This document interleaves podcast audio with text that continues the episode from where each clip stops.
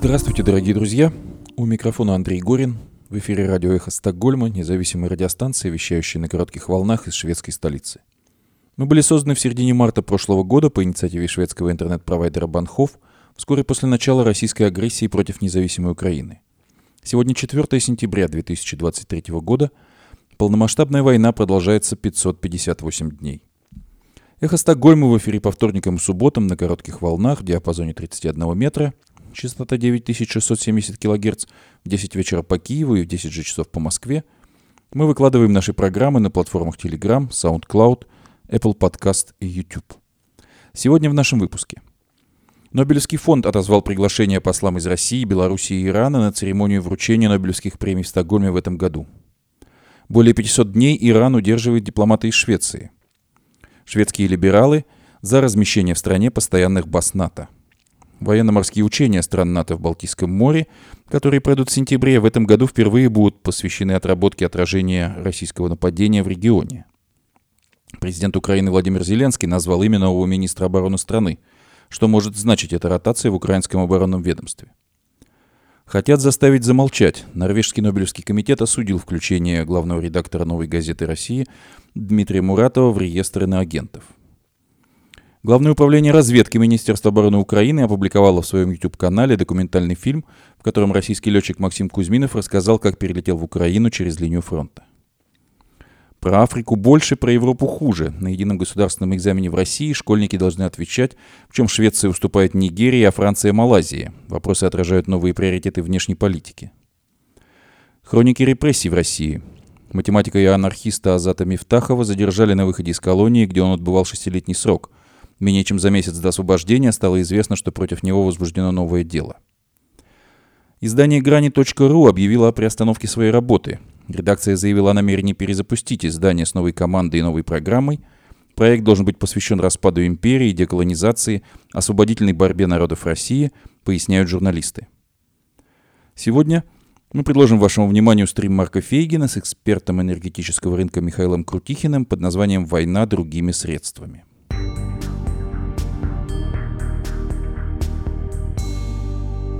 Нобелевский фонд отозвал приглашение послам из России, Белоруссии и Ирана на церемонию вручения Нобелевских премий в Стокгольме в этом году. Об этом сообщается на сайте фонда. Мы решили повторить прошлогоднее исключение из обычной практики не приглашать послов России, Белоруссии и Ирана на церемонию вручения Нобелевской премии в Стокгольме, говорится в заявлении. В сообщении также говорится, что решение фонда пригласить всех послов на церемонию вручения Нобелевской премии в соответствии с прежней практикой вызвало бурную реакцию – в частности, решение фонда пригласить посла России раскритиковали в самой Швеции и в Украине. Ранее Нобелевский фонд объявлял, что восстановит правила приглашения гостей на церемонию вручения Нобелевских премий, пригласив послов всех стран, дипломатические миссии которых представлены в Швеции и Норвегии. Мир все больше делится на сферы, где ограничивается возможность диалога между теми, кто придерживается разных взглядов – чтобы противостоять этой тенденции, мы сегодня расширяем круг приглашенных лиц, чтобы торжественно отметить вручение Нобелевской премии и понять важность свободной науки, свободной культуры и свободных мирных обществ, заявлял ранее исполнительный директор фонда Видер Хельгисен. В Киеве приветствовали решение Нобелевского комитета отозвать приглашение послам России и Белоруссии на церемонию вручения премии в Стокгольме. Спасибо всем, кто требовал восстановления справедливости, написал официальный представитель МИД Украины Олег Николенко в своем аккаунте в Facebook. В завершение нашей программы мы предложим вашему вниманию реплику украинского журналиста Виталия Портникова, касающегося этого вопроса. Более 500 дней Иран удерживает дипломата из Швеции. Издание The National сообщило со ссылкой на Министерство иностранных дел Швеции о том, что более 500 дней в Иране удерживают гражданина Швеции. В МИДе сообщили изданию, что мужчина приблизительно 30 лет был арестован в Иране в апреле 2022 года – и издание The New York Times идентифицировало удерживаемого в Иране европейца. Это Йохан Флодерус. По данным издания, он входил в дипломатический корпус ЕС и ранее посещал Иран в качестве дипломата. Во время ареста он имел статус туриста. В МИД Швеции заявляют, что интенсивно работают над этим делом в сотрудничестве с ЕС. Нью-Йорк Таймс пишет, что дело Йохана Флодеруса стало частью иранской дипломатии заложников, с помощью которой Тегеран надеется добиваться от Запада уступок.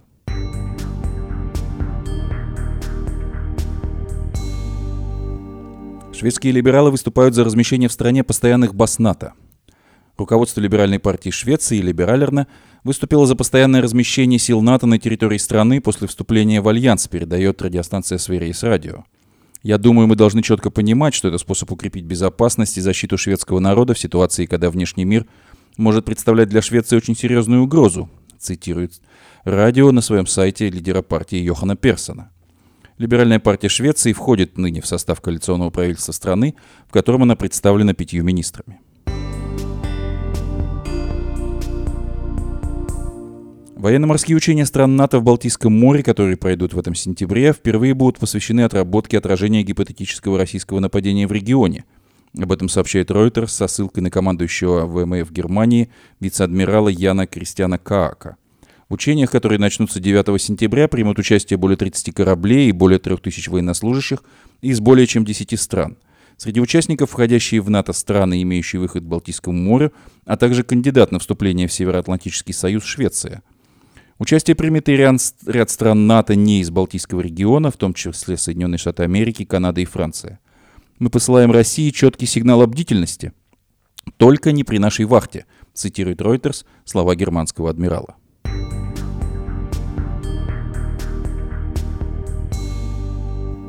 В своем воскресном обращении президент Украины Владимир Зеленский назвал имя нового украинского министра обороны. Возглавить Министерство обороны Украины должен Рустем Умеров – Верховная Рада Украины хорошо знает этого человека, и господин Умеров не нуждается в дополнительных представлениях, ожидая от парламента поддержки этой кандидатуры, сказал президент Украины Зеленский. Новым министром обороны Украины станет этнический крымский татарин и соавтор планов по деоккупации полуострова. Это сигнал Кремлю о том, что торг по Крыму невозможен. В свое время одним из своих главных достижений на посту министра обороны, уходящий в отставку с этого поста, Алексей Резников называл смену парадигмы мышления западных партнеров Киева – когда Резников приехал в Вашингтон за несколько недель до вторжения и просил передать Украине зенитно-ракетные комплексы «Стингер» для борьбы с российской авиацией, ему отвечали «Алексей, это невозможно».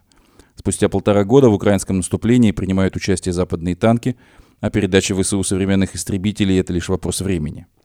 Впрочем, как раз по этому пункту в последнее время в окружении президента Зеленского Резникова все чаще критиковали. Система западных поставок оружия в Украину так и не налажена до конца, и виноват в этом не только Запад – в отношениях между Резниковым и офисом президента Украины за эти полтора года вообще, похоже, накопилась определенная доля взаимной усталости, и юрист Резников давно сигнализировал о готовности уйти на более понятную ему должность министра юстиции. Тем не менее, нынешнюю кадровую ротацию сложно назвать технической. Она происходит под аккомпанемент скандалов с закупками для воюющей армии, которые проводились Министерством обороны. Сам Резников последовательно отрицает все обвинения. В своем воскресном обращении Владимир Зеленский назвал имя сменщика Резникова. Это глава Фонда госимущества Украины Рустам Умеров, кандидатуру которого на этой неделе рассмотрит Верховная Рада. 41-летний Умеров не то чтобы совсем неизвестный, но чересчур публичным политиком его не назовешь. Умеров экономист по образованию, работал в телекоммуникационном и инвестиционном бизнесе, параллельно был деятелем Меджлиса крымско-татарского народа и помощником его лидера Мустафы Джамилева по вопросам правозащиты и международной деятельности – в 2019 году он избирался в парламент от партии «Голос», был соавтором десятков законопроектов, от раздражавшего Кремль закона о коренных народах Украины до защиты прав медиков во время пандемии. После российского вторжения Умеров входил в украинскую делегацию на переговорах с Россией и, как писали СМИ, мог быть отравлен на тех переговорах. Сам он это отрицал. Умеров занимался обменом пленными. Это он летал в Саудовскую Аравию во время сложного обмена осенью прошлого года – Находился он там уже в ранге главы Фонда госимущества Украины. На эту должность он был назначен в сентябре 2022 Сейчас, судя по всему, у него есть все шансы стать гражданским министром обороны, гражданским, но это не должно смущать. Во-первых, потому что это является обычной практикой для стран НАТО, присоединиться к которым стремится Украина.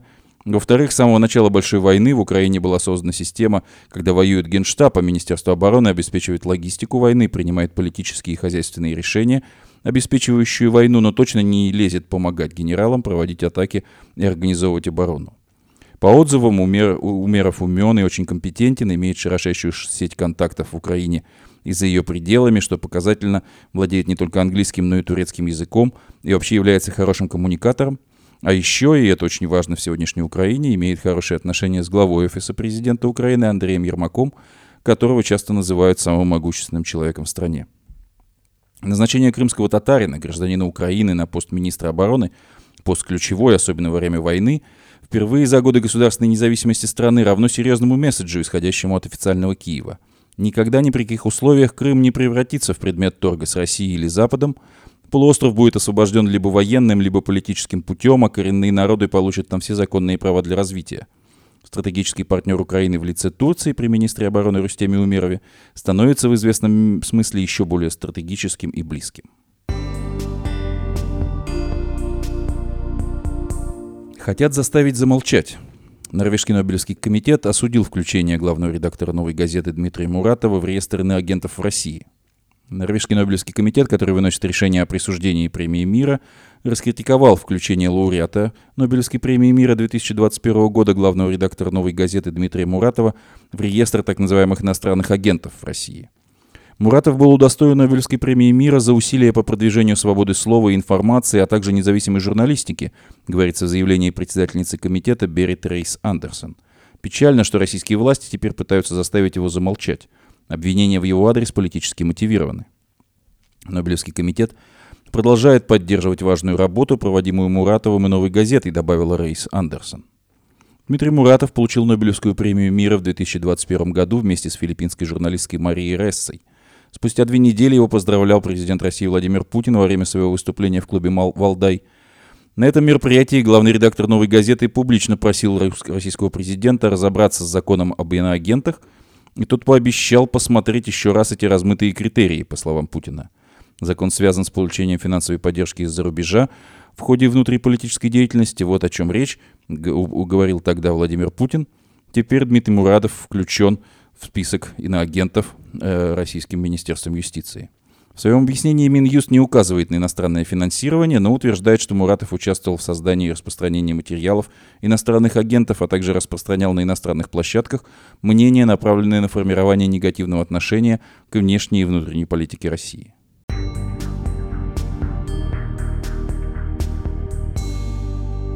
Главное управление разведки Министерства обороны Украины опубликовало в своем YouTube-канале документальный фильм, в котором российский летчик Максим Кузьминов рассказал, как перелетел в Украину через линию фронта. Я связался с представителями разведки Украины, объяснил свою ситуацию, на что мне предложили такой вариант. Давай мы гарантируем тебе безопасность, гарантируем новые документы, гарантируем денежную компенсацию, вознаграждение. Обсудили все эти детали и начали планировать непосредственно мой перелет. Я понял, что нахожусь рядом с границей, я передал свое местонахождение – я сказал, давайте попробуем, я нахожусь недалеко. И уже окончательно приняв решение, перелетел на предельно малой высоте в режиме радиомолчания, рассказывает в фильме Кузьминов. Летчик призвал своих российских коллег последовать его примеру, поскольку в Украине нет никаких фашистов и нацистов. То, что сейчас происходит, это просто геноцид украинского народа. Как украинского, так и российского. Основа моего поступка в том, чтобы не способствовать этим преступлениям. Украина однозначно победит в этой войне, просто потому, что народ очень сплотился. Никто не хочет этой войны. Когда Украина победит, это лишь вопрос времени, говорит Кузьминов в фильме, опубликованном Главным управлением разведки Министерства обороны Украины, который можно посмотреть в их YouTube-канале.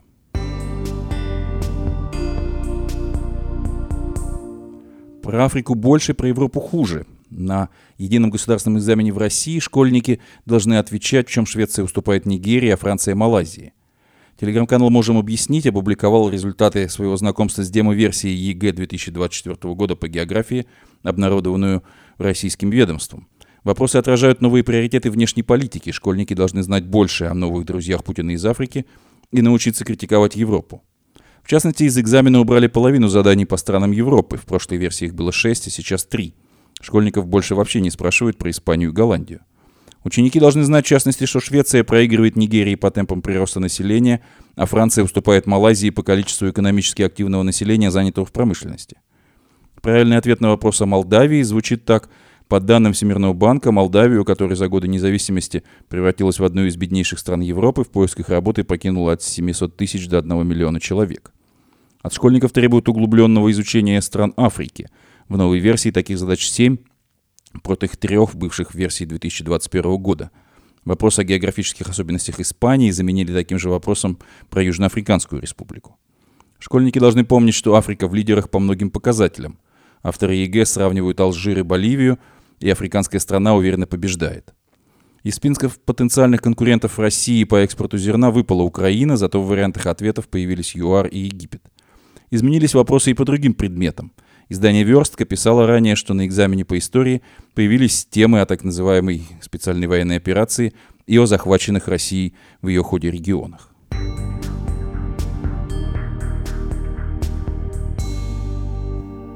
Математика и анархиста Азата Мифтахова задержали на выходе из колонии, где он бывал шестилетний срок. Менее чем за месяц до освобождения стало известно, что против него возбуждено новое дело.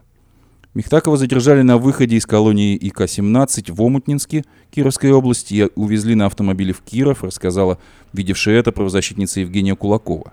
Ближе к 11 часам из зоны вывели Азата и сразу посадили в машину. Азат был в лагерной форме, несмотря на то, что формально уже освобожден. Главный оперативник вручил ему какие-то бумаги и разрешил его близких с ними пять минут поговорить, сказала Кулакова. По ее информации, во вторник утром в Кирове состоится суд по избранию Мифтахова меры пресечения по новому уголовному делу. В январе 2021 года аспиранта МГУ Азата Мифтахова приговорили к шести годам лишения свободы по делу о нападении на офис «Единой России». По версии следствия, он был одним из тех, кто ночью 31 января 2018 года кинул дымовую шашку в окно офиса партии в московском районе Ховремена. Теперь Азат Мифтахов задержан сразу после выхода из колонии по новому уголовному делу. Одно из старейших российских интернет-изданий «Грани.ру» объявило о приостановке своей работы. В редакции «Грани» заявили о намерении перезапустить издание с новой командой и новой программой. Проект должен быть посвящен распаду империи, деколонизации и освободительной борьбе народов России, пояснили журналисты. Российское оппозиционное интернет-издание «Грани.ру» сообщило о приостановке своей работы с целью переосмысления миссии и перезапуска проекта с новой программой. Не цепляться за старый бренд, а переосмыслить собственную 23-летнюю историю – и задать себе простой вопрос, чем твой проект полезен для победы, имеется в виду победы Украине в войне с Россией, говорится в обращении, обнародованном на сайте издания в пятницу 1 сентября. Грани отметили, что перезапуск возможен только с новой командой и новой программой. Этот проект должен быть посвящен распаду империи, деколонизации, освободительной борьбе народов России, подчеркнули в редакции. Журналисты заверили своих читателей, что позаботятся о сохранности архивов – Свой YouTube-канал они называют уникальной видеолетописью протестного движения времен зрелого путинизма. Грани.ру начали свою работу в декабре 2000 года. В марте 2014 сайт издания был заблокирован без решения суда по так называемому закону Лугового, который позволяет блокировать сайты с призывами к массовым беспорядкам, осуществлению экстремистской деятельности и участию в несанкционированных властями публичных акциях. Летом 2022 года Европейский суд по правам человека признал блокировку грани.ру незаконной и присудил изданию компенсацию в размере 10 тысяч евро.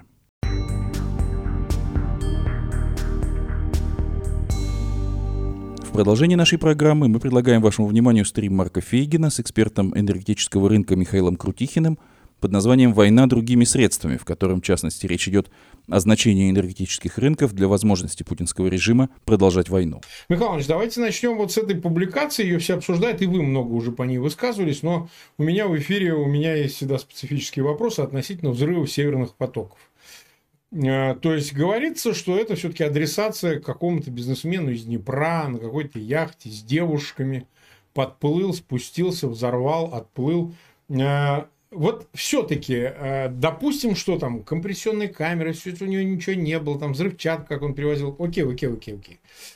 Но просто меня интересует вопрос, эм, следствие, на ваш взгляд, которое ведется по поводу подрыва Северного потока-2, в частности, вот сейчас скажем о нем, оно же вообще легко может установить в конечном итоге, кто, так сказать, находился в это время, в момент подрыва, и так далее на э, территории, вот, в водах и так далее. То есть, почему я об этом спрашиваю? Потому что все время какая-то такая, знаете, вокруг этого атмосфера, что типа они вот все знают, но скрывают, что это украинцы взорвали Северный поток-2. Вот, э, вот вы нам расскажите, вот, что известно к сегодняшнему дню и насколько это вот выглядит очевидным, что это Украина или это кто-то другой может быть.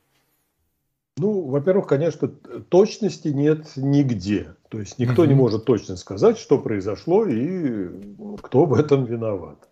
Значит, из заявлений, которые делали следователи, ясно одно, что операция такого масштаба должна быть организована государством на государственном угу. уровне, но не на уровне частников, там каких-то подрывателей, любителей и так далее.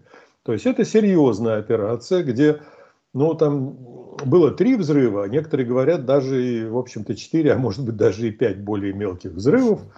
Но для того, чтобы что-то сделать, ну, я посмотрел гигантскую публикацию в Шпигеле, там авторов, по-моему, чуть ли не два десятка расписалось в этой публикации, исследователей. Но э, она мне напомнила старый-старый анекдот, еще дореволюционный анекдот, когда государь-император приехал в крепость, а его не встретили салютом в крепости. Да. Он обратился разгневанный к коменданту, говорит, в чем, в чем дело? У нас, говорит, есть 20 с лишним причин на то, чтобы не встретить салютом. Да. Валяй, говорит, рассказывай. Причина номер один. У нас пороха нет вообще. Пороха нет, да. Так, все остальные не важны, все, на это Остальные причины оставь, пожалуйста, при себе. Вот здесь, когда я смотрю на вот эту крошечную лодочку Андромеда, на яхточку, угу.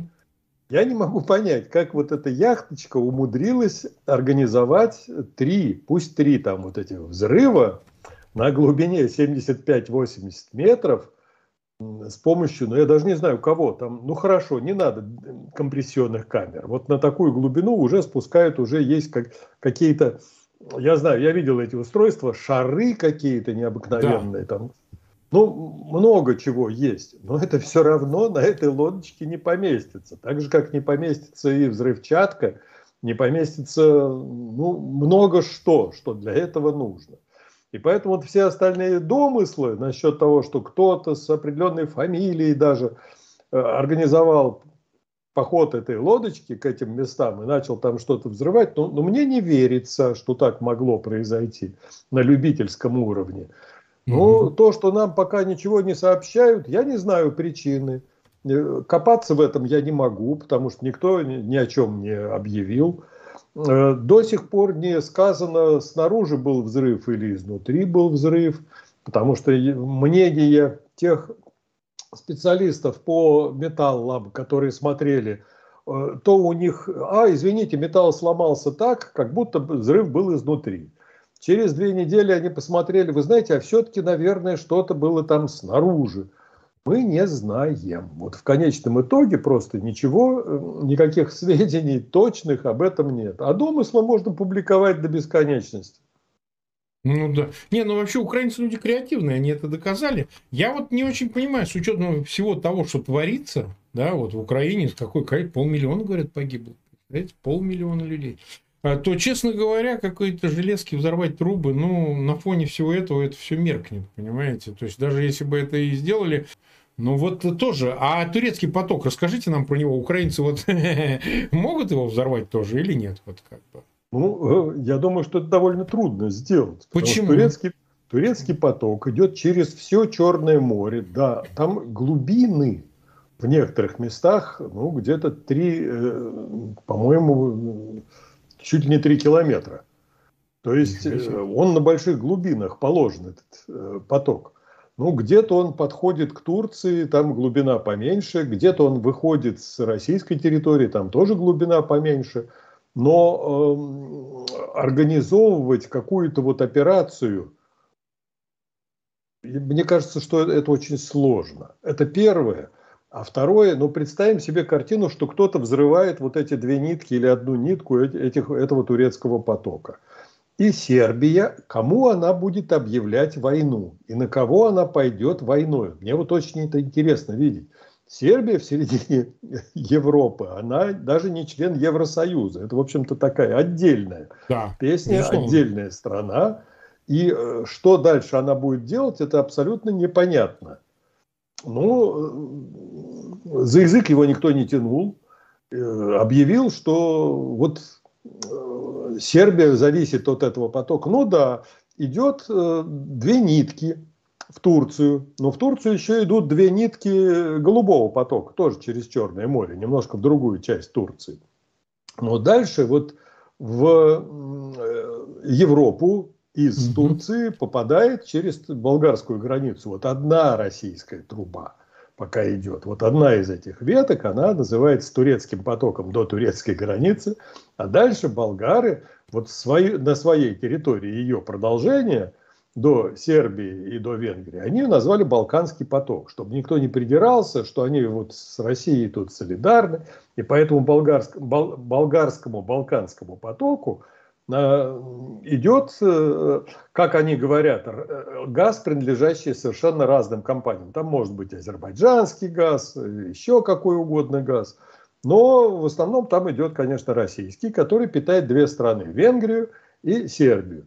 В общем, через Болгарию немножко попадает в Грецию, немножко попадает в Северную Македонию. Но две страны это вот союзники России фактически. Это Венгрия и Сербия. Э, мне трудно себе представить, что кто-то будет э, в Черном море вести диверсию против э, очень глубоко проходящего турецкого потока. Ну, ну не могу я пока себе это представить.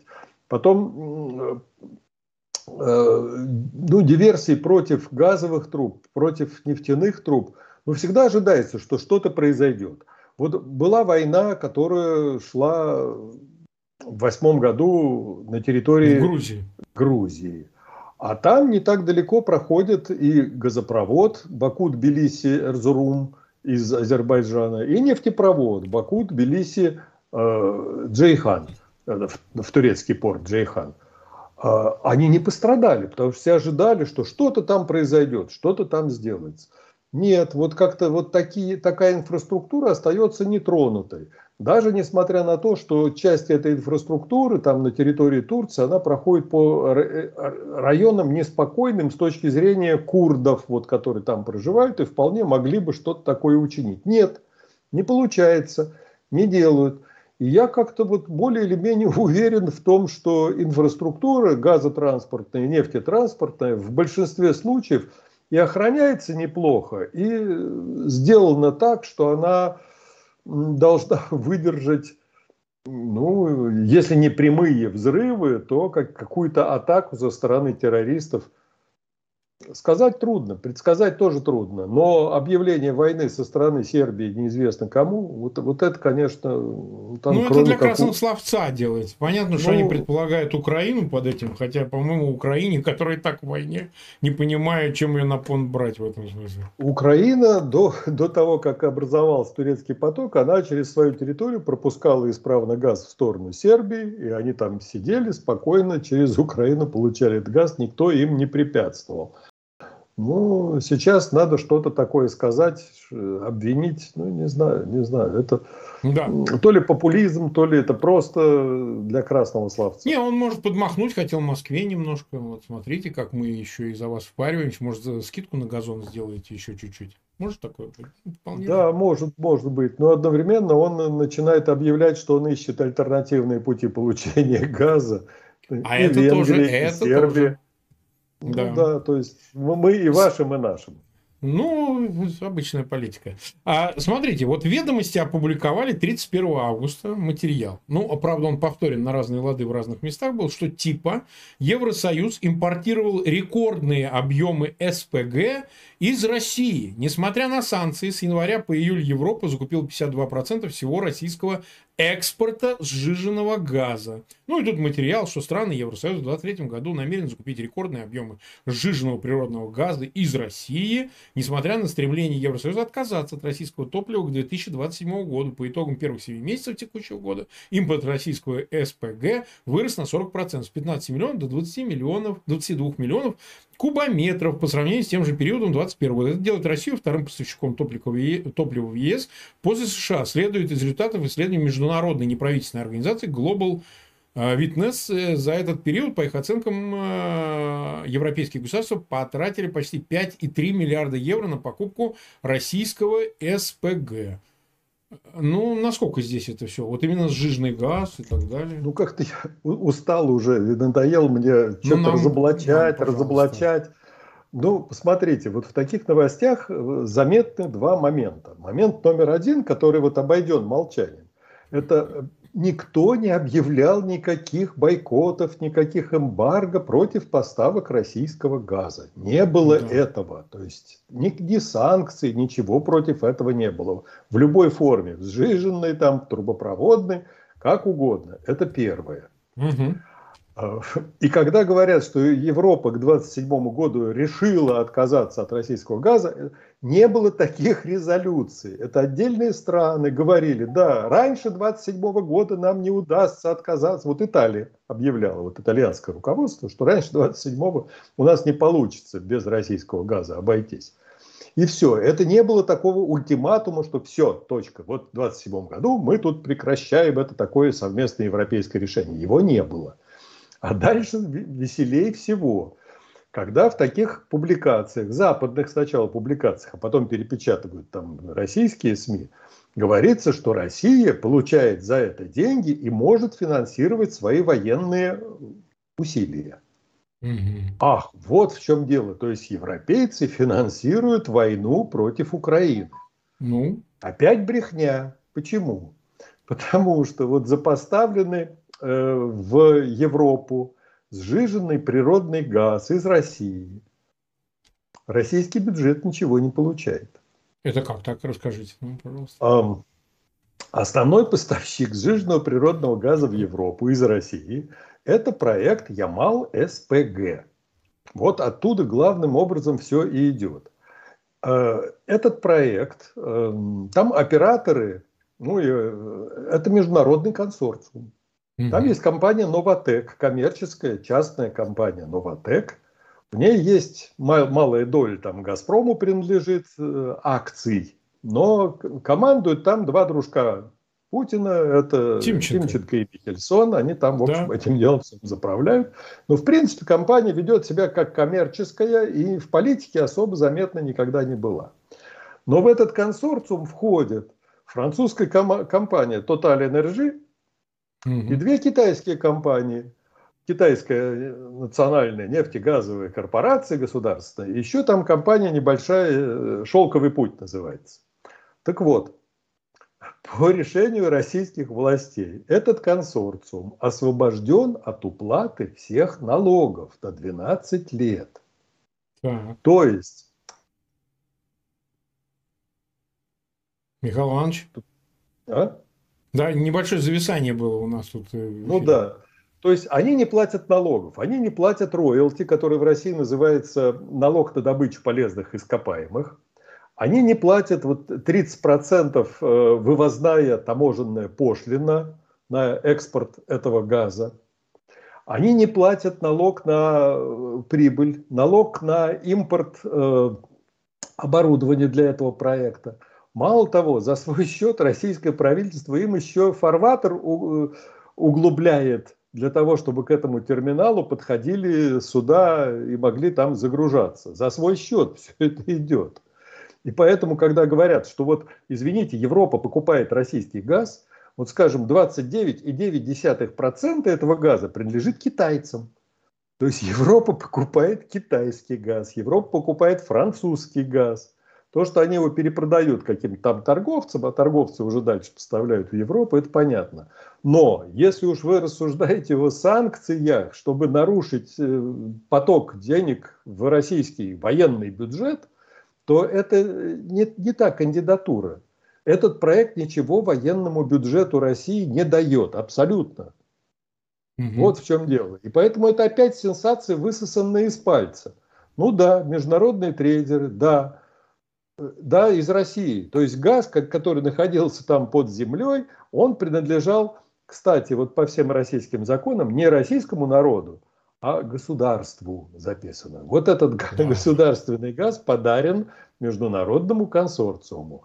Вероятно, в конце этого года в строй войдет первая технологическая линия еще одного проекта, который называется Арктик СПГ-2 и там такой же консорциум, только еще добавили две японские фирмы. И у них те же условия работы. То есть на 12 лет они освобождены от налогов. И они будут гнать свой газ на мировой рынок. И за этот газ Россия не будет получать ничего. И финансировать войну этими деньгами не будет. Полагаете ли вы, и можно ли допустить, что и в контексте вот этой зерновой сделки все-таки Москва потребует обеспечения безопасности, которая косвенным образом должна гарантировать, ну или прямым образом Турция, договорившаяся с Киевом о безопасности судоходства так сказать, российских судов, ну, прежде всего, нефтяных танкеров, как мы это понимаем. И действительно ли зерновая сделка может обеспечить такую безопасность судоходства? Или же в данном случае, так сказать, эти вещи не могут смешиваться? Хотя вот проскакивает информация, что все-таки они как-то хотели бы, так сказать, обеспечить стабильный, стабильность э, этих э, работы судов, танкеров, которые идут из российских портов, но из Новороссийска, а дальше туда, через Босфор Дарданеллы, ну и поехали-поехали и так далее. То есть, э, насколько можно судить, что этот вопрос является для Москвы важным, ключевым или там, не знаю, неотменяемым, вот скажем так. Я не знаю, о чем договорятся. Так. Я только знаю, что Эрдоган – это составная часть давления, которое оказывают на Москву. И не только Эрдоган, и не только кто-то там еще, там даже китайцы замешаны в том, чтобы... Потому что mm началось с чего обострение? Обострение началось с отмены зерновой сделки Москвой. да. И после этого начались взаимные, ну, как бы угрозы. Москва сказала, нет у вас безопасного судоходства, захода в украинские портовые города, начались бомбежки портовых городов Украины, а, активизировались, не начались, активизировались, от Одессы до Рени, Исмаила и так далее. И э, Украина ответила, естественно, адекватно. Она сказала, что, извините, тогда мы будем считать заход судов в российские порты ну, фактически военными целями, поскольку будем смотреть, что они возят и как возят, в том числе и танкеры и так далее. И танкер, который вблизи от Керченского пролива, танкер СИГ, был подбит, и военное судно в районе Новороссийска было подбито. К чему это привело? Значит, оно привело к тому, что первое, повысились ставки страхования судоходства, особенно нефтеналивного. Вот Москва на это, думаю, я не рассчитывала своей отменой зерновой сделки. Потому что, ну посмотрите, на прошлой неделе в Новороссийске был загружен один танкер всего. А в предыдущую неделю там было пять танкеров, двумя неделями назад семь танкеров, а сейчас когда повысились вот эти страховые премии, так называемые, когда э, судах, э, владельцы танкеров боятся туда запускать свои танкеры в эти воды, э, ну, э, э страдает не только российский нефтяной экспорт, страдает нефтяной экспорт того же Казахстана, а там нефть, э, которую добывают китайцы, итальянцы – Э, ну, несколько западных стран, э, значит, они тоже не могут экспортировать свою нефть не потому, что там что-то неисправно, а просто потому, что вот волею российского руководства в Черном море создалась такая ситуация, когда э, Россия сама себя наказала вот остановкой нефтяного экспорта из-за того, что отказался от зерновой сделки. Ну, конечно, тут и китайцы, у которых нефть не идет там это их нефть, она должна куда-то идти. И Эрдоган, который, в общем-то, тоже оказался не удел, он получал нефть из э, морем из России по тем же маршрутам, да еще и активно там работали турецкие танкеры, турецкие суда. И давление на Путина оказывается вот э, именно с той, якобы из-за зерновой сделки, а на самом деле из-за того, что отказ от зерновой сделки привел к чудовищной напряженности, мешающей нормальному судоходству. Эрдоган уже намекнул, что он может перекрыть движение через турецкие проливы, когда на два дня перекрыл, действительно перекрыл движение по Босфору, предлог был лесные вот я, пожары. Я говорил об этом, что рычаг у него есть, рычаг у него есть у Эрдогана. Так. Ну, предлог, предлог-то есть, лесные пожары. Я помню, как у него был такой предлог, а давайте-ка вы вот э, сюда, выпуская э, из российских портов, выходит, а давайте в дополнительно к документам о страховании вы еще одну бумажку там представьте, вот какая совершенно неизвестно какая бумажка там должна была быть. Поэтому э, инструменты для давления у него есть. Вот как, как это пойдет, я не знаю, но возможно Путин поймет, что он сам себе вредит. Угу. Он вредит очень сильно и нефтяному экспорту России, и, в общем-то, ничего хорошего не будет. Вы полагаете действительно, что Москва уверена в том, что Саудовская Аравия не применит вот такого же или погрозит там, под каким-то предлогом, под каким-то поводом включить какие-то механизмы, которые могут существенно повлиять на нынешнее ценообразование, потому что оно сейчас как-то корректируется чуть вверх, насколько я понимаю, цены на углеводород. Ну, я бы не сказал, что они уж очень сильно скачут вверх, потому Нет, что они сильно. держатся уже, ну, ну, фактически с начала года, они в каком-то таком коридоре идут, э, ну, где-то 82-87 долларов за баррель марки Brent. И, и саудовцы, я думаю, э, нацелены на то, что примерно такой коридор, он выгоден всем, и потребителям, и поставщикам нефти, его надо сохранить, этот коридор. Думаю, что они будут принимать какие-то меры для стабилизации рынка или продолжать э, ту политику, которую ОПЕК и ОПЕК плюс согласовали еще раньше, еще угу. полтора года тому да, назад. Да, мы это обсуждали. Это первое. Э, на встрече в Джидде нефтяные вопросы вообще не, не обсуждались. Ну. То есть не было, не было такой темы. Это вопросы, которые обсуждаются на уровне ОПЕК и ОПЕК+. А мы вот хотим все-таки понять, так сказать, э, действительно ли сейчас на стадии замерзания большая часть проектов, ну, о которых там широко Э, освещалось, говорилось со стороны Москвы в основном проектов э, по э, сотрудничеству с Китаем по части поставок газа и всего остального. Удалось ли вот в широком смысле заместить поставки в Европу, вот природного газа я имею в виду, там не СПГ сейчас мы даже обсуждаем, именно Китаем, потому что вот у нас здесь был доктор наук Липсиц, мы с ним тоже беседовали, но он, может быть, не узкий специалист по э, именно нефтяной отрасли, но он сказал, что, ну, как бы, очевидно, что совершенно доходы -то точно упали бюджета по части поставок, и в этом смысле переориентация на восток, ну, там, на Китай и другие страны, она невозможна для России и для ее нефтяного сектора. Вот э, его идея такая, он ее озвучил. Его, кстати, выгнали из высшей школы экономики недавно, а профессора, да, Липсица. Он говорит, потому что традиция была именно ориентированности на рынок в Европе, на западный рынок, нежели на восточный. Ну, там все включает, и расстояние, и, так сказать, и инфраструктуру, ну, все на свете, инвестиции, откуда основные шли и так далее.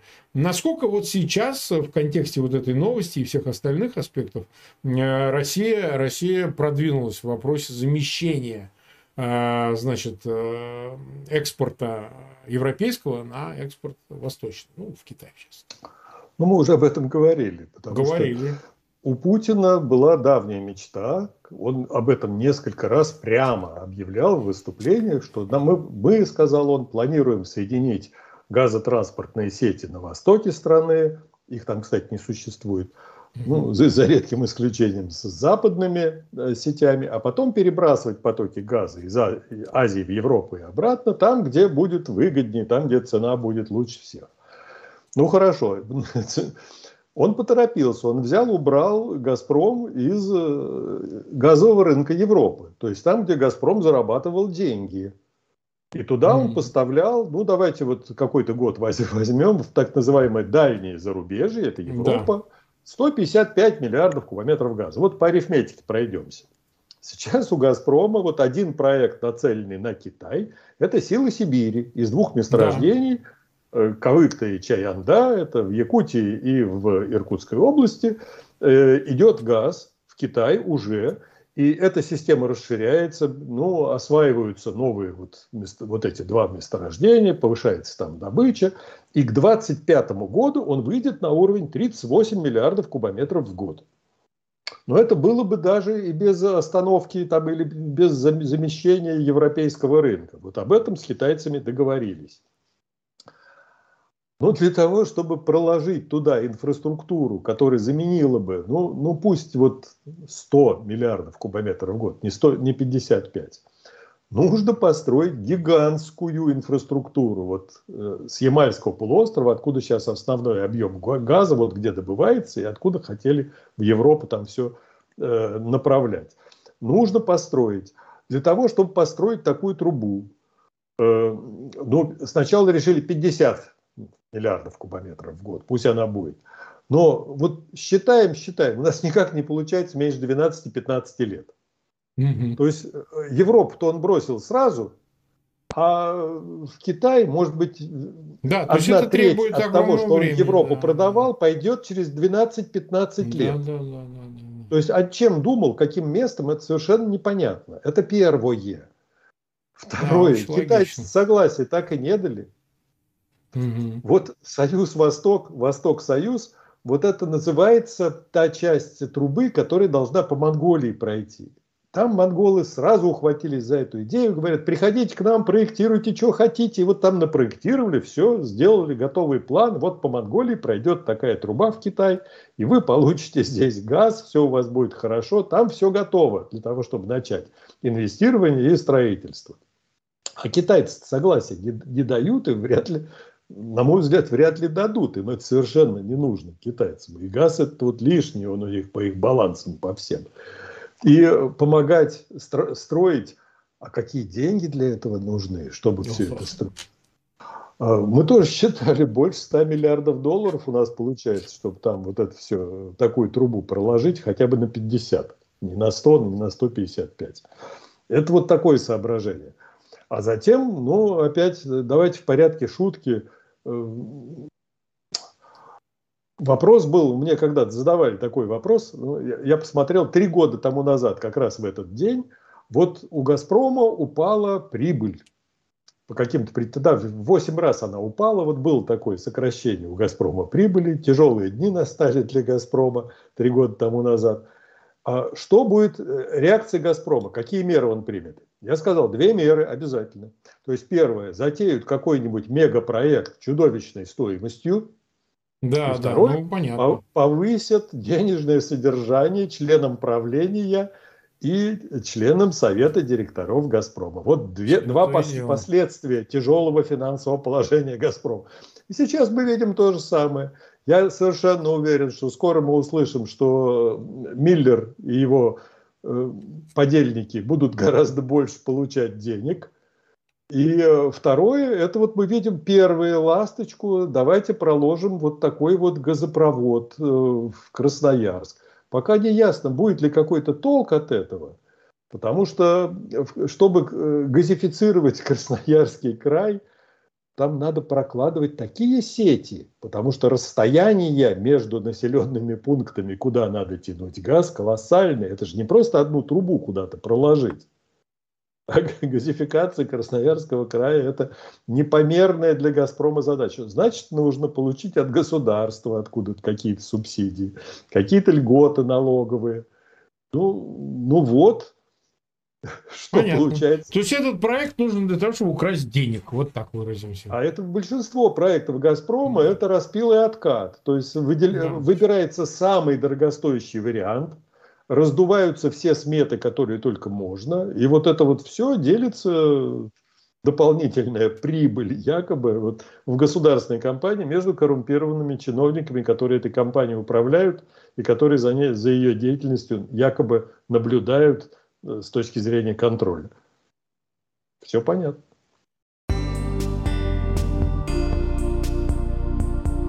Вы слушали стрим Марка Фейгина с экспертом энергетического рынка Михаилом Крутихиным.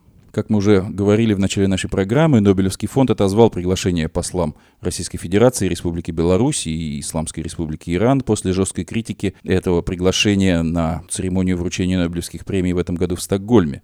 В этой связи хотим предложить вашему вниманию реплику украинского журналиста Виталия Портникова, вышедшую на его русскоязычном YouTube-канале.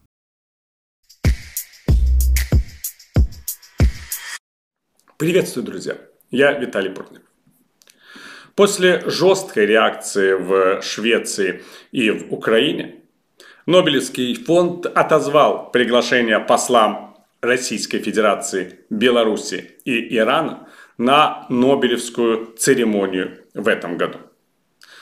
В прошлом, 2022 военном году, представители этих э, государств не получили приглашение на Нобелевскую неделю.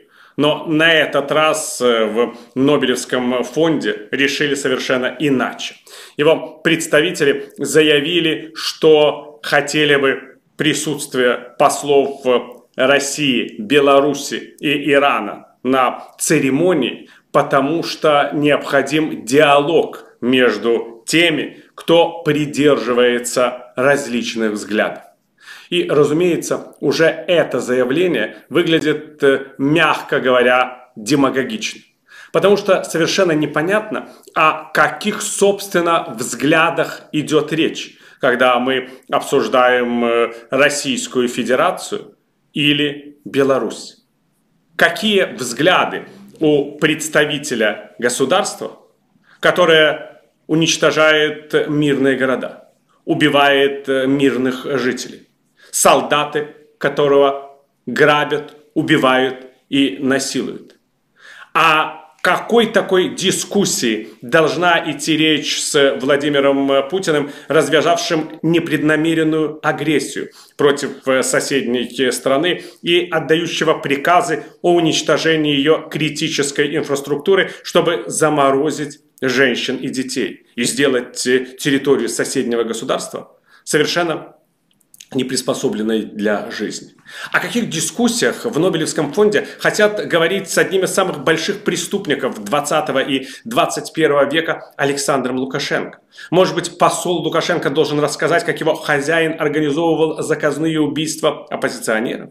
Или о том, как он э, уничтожал э, участников народного восстания против фальсифицированных э, выборов в Беларуси, а Лукашенко делал это неоднократно? Или, может быть, о том, как белорусские силовики разгоняли протесты против фальсификации выборов? А может быть, о том, как Лукашенко решил предоставить территорию своей страны в качестве плацдарма для нападения на соседнюю Украину и российские бандиты, которые ворвались э, на украинскую землю именно с территории Лукашенковской э, Беларуси, совершали здесь э, свои преступления. О чем должен посол Ирана говорить на этой церемонии. Может быть, о том, как его страна пытается получить атомное оружие, чтобы шантажировать окружающий мир. О каких таких взглядах вообще идет речь? Понятно, конечно, что именно поэтому решение Нобелевского фонда вызвало такое откровенное раздражение в мире. В Министерстве иностранных э, дел Украины э, заявили, что не понимают, э, как может посол России сидеть в красивом костюме в стокгольмском концерт-холле в тот момент, когда его армия будет совершать очередные военные преступления на оккупированных украинских территориях, а российские ракеты будут уничтожать очередные жилые кварталы в украинских э, городах. Возмущенным оказался и премьер-министр Швеции Ульф Кристерсон, который отметил, э, что Конечно, сам фонд э, Нобеля решает, кого приглашать на церемонию, но сам бы он не сделал подобного шага, если бы отвечал э, за приглашение на церемонию, потому что понимает, как это огорчает многих людей в Швеции и в Украине. Многие представители политических э, партий э, Швеции уже заявили о том, что они будут бойкотировать Нобелевскую неделю в случае, если увидят э, в зале посла кровожадной Российской Федерации. Но, между прочим, представителям Нобелевского фонда, которые готовы были принять столь безумное решение, нужно было подумать и о другом. О том, что церемонию вручения Нобелевских премий могли бы бойкотировать многие лауреаты этого года. Ведь Нобелевские лауреаты это как раз э, те люди, которые являются символом успеха в своих дисциплинах и таким образом думают о своем общественном реноме. Появиться в зале, где находятся послы России и Беларуси, это означает испачкаться в дерьме. И не каждому Нобелевскому лауреату хотелось бы получать э, свою награду в такой э, противоречивой обстановке. Ну и Понятно, что слова руководства Нобелевского фонда о необходимости диалога, когда речь идет о приглашении представителей агрессивных режимов, никого не убеждало и выглядело бы крайней степенью цинизма и глупости.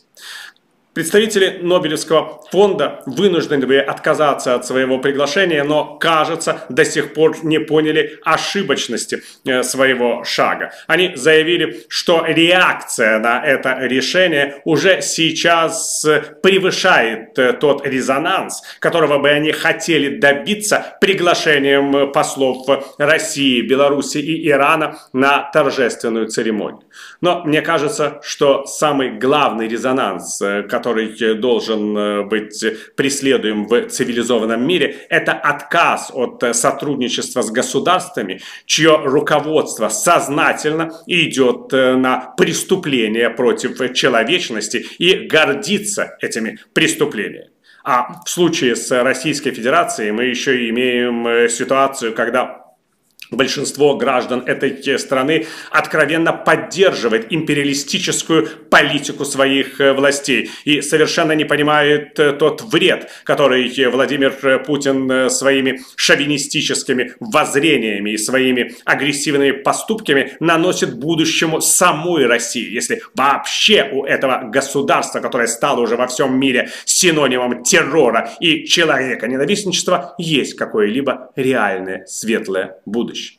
Так что, в принципе, я не думаю, что представителям Нобелевского фонда необходимо огорчаться в том случае, если они не увидят руководителей дипломатических представительств Российской Федерации, Республики Беларусь и Исламской Республики Иран на торжественной церемонии, весь смысл которой прославлять человеческие достижения – достижения науки и культуры. А весь смысл деятельности официальной России, официальной Беларуси и официального Ирана уничтожать и уничтожать эти достижения, унижать людей, которые их э, совершают, арестовывать и репрессировать, издеваться и лгать. И если Нобелевский фонд действительно хочет диалога с теми системами, которые сделали преступления и ложь смыслом Нобелевской церемонии, то, кажется, представители этого фонда вообще не понимают. Ну а для чего на самом деле в мире вот уже более ста лет вручается Нобелевская премия? Уж не для того, чтобы ее своими грязными ручками пачкал российский посол.